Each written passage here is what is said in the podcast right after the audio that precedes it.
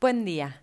Los diarios de esta mañana distribuyen su atención en temas diversos, pero la rosca, las listas, el COVID y la economía se llevan la marca, mientras esperamos que vuelva a ganar mañana la selección. Clarín mira expectante la pelea opositora. Nación alerta por las demoras en los vuelos. Página 12 celebra la defensa de los derechos humanos. Cronista entrevista al jefe de gabinete con agenda variada. Y ámbito ve que los dólares se quedan en el país mientras BAE alerta por la baja de créditos productivos. En Estados Unidos decretan el fin del COVID y por acá arranca semana corta y con sol. La reta con el frente porteño ordenado en su favor avanza sobre el armado bonaerense. En Nación cuentan que buscará encolumnar al PRO detrás de Santilli, tal vez unir las propuestas de Santilli y Jorge Macri en contra de Manes. Esa interna sí sería inevitable y nadie la esquiva. Ayer hubo foto y gestualidades entre Patricia y Horacio para mostrar acuerdo y distensión. Sin embargo, en las redes, entre trolls y humanos reales y extremos, criticaron con fiereza la actitud de Vidal y la llamaron traidora. Se formalizaría la candidatura y el traspaso de distrito esta misma semana. Macri, por su parte, publicó una carta en Facebook denunciando persecución y alertando por sus hijos en la causa del correo. Varios recordaron lo vivido por Florencia Kirchner al hablar de acoso. Los hijos de Macri, salvo Antonia, expuesta por su propia familia, son desconocidos para el ciudadano de a pie. Soria le responde que está preocupado porque la investigación avanza después de años detenida, demorada y cajoneada. En Córdoba, el PRO presiona a Negri y le pide un gesto para que no vaya por el Senado y siga conduciendo el bloque en diputados.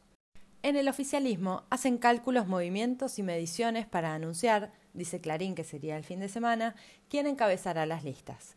Página repasa qué figuras del Congreso ponen sus bancas en juego. Massa recorre el norte del conurbano y pone el eje en seguridad, transporte y alivio fiscal. El Congreso tratará de avanzar esta semana con las iniciativas pendientes del Ejecutivo.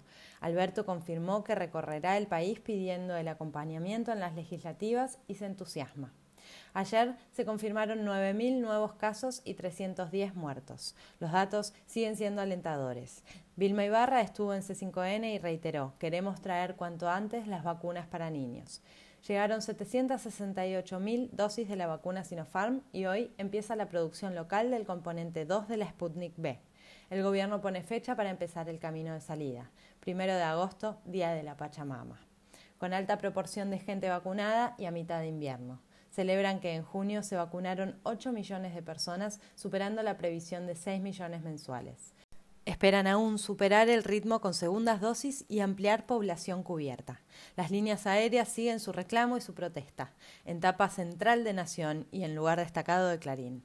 Algunos pasajeros recién podrán volver en cinco meses, advierten y buscan que después del 9 de julio haya cierta flexibilización de la medida. El caso de River, que hizo pretemporada en Orlando con vacunación y todo, va en tapa de varios diarios. A su vuelta al país, el plantel deberá cumplir el aislamiento. Varios protestan, otros reconocen que es la norma para todos, aún para los clubes de fútbol. Ciudad empieza con pruebas de combinación de vacunas y Clarín se divierte mostrando aluvión de voluntarios porque no llegan segundas dosis desde Moscú. La justicia investiga los contactos entre el Ministerio de Salud y AstraZeneca. Crónica alerta por la variante Epsilon que circula en el país. La ciudad retoma hoy las clases presenciales en el nivel secundario. Las vacaciones de invierno serán con protocolo y sin mucho estímulo, pero se preparan para dentro de dos semanas. Nación apunta a Formosa por el costo del test y requisitos de ingreso. Se reedita la campaña contra Infran. En tapa de cronista, Cafiero reitera que no habrá devaluación, ni antes ni después de las elecciones. También confirma bono para los jubilados cuando se conozca la inflación de junio. Las consultoras la ven en 3,5% otra vez. Ámbito se entusiasma porque se revierte la fuga de capitales. Hablan de repatriación de dólares en lo que va del año. BAE insiste con la baja de los créditos productivos que cayeron 18% en el año. El jefe de gabinete va el jueves a diputados a dar su informe de gestión. El campo, o un sector del mismo, se moviliza el viernes 9 contra el cepo a la carne.